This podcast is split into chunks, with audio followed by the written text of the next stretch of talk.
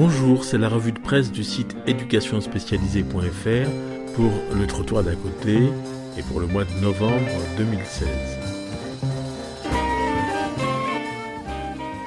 Je voudrais euh, pointer un article du Monde du 22 novembre qui s'appelle Fausse information en ligne, les adolescents facilement dupés selon une étude.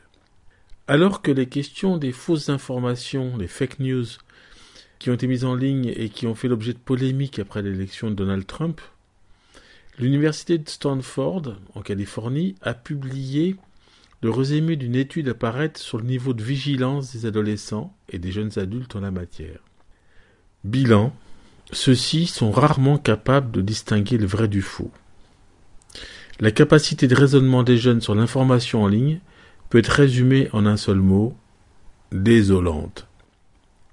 Dans cette étude menée auprès de 7804 élèves et étudiants, du collège jusqu'à l'université, entre janvier 2015 et juin 2016, les digital natives sont peut-être capables de passer de Facebook à Twitter tout en publiant un selfie sur Instagram et en envoyant un texto à un ami, mais quand il faut évaluer l'information qui transite par les réseaux sociaux, ils sont très facilement dupés. Exemple. On montre à ses élèves, à partir d'un site de partage d'images très populaire, Imgur, une photo de pâquerette déformée avec euh, comme titre Les fleurs nucléaires de Fukushima.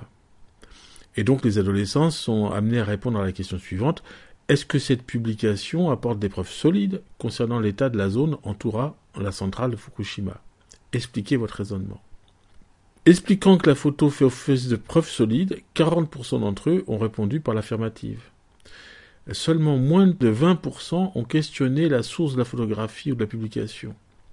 Et un quart a estimé que cette publication n'apportait pas de preuves solides parce qu'elle aurait dû montrer autre chose que des fleurs et d'autres types de plantes ou animaux déformés. Euh, pour les collégiens, c'est pareil, on leur donne plusieurs fils Twitter, celui auquel ils croient, c'est celui qui donne le plus de détails, et pas du tout euh, la source. Donc on voit qu'il y a maintenant une éducation à faire euh, auprès des jeunes, mais aussi auprès des adultes, puisque en fait les fausses nouvelles ont souvent, euh, par leur simplicité, plus de succès que les vraies.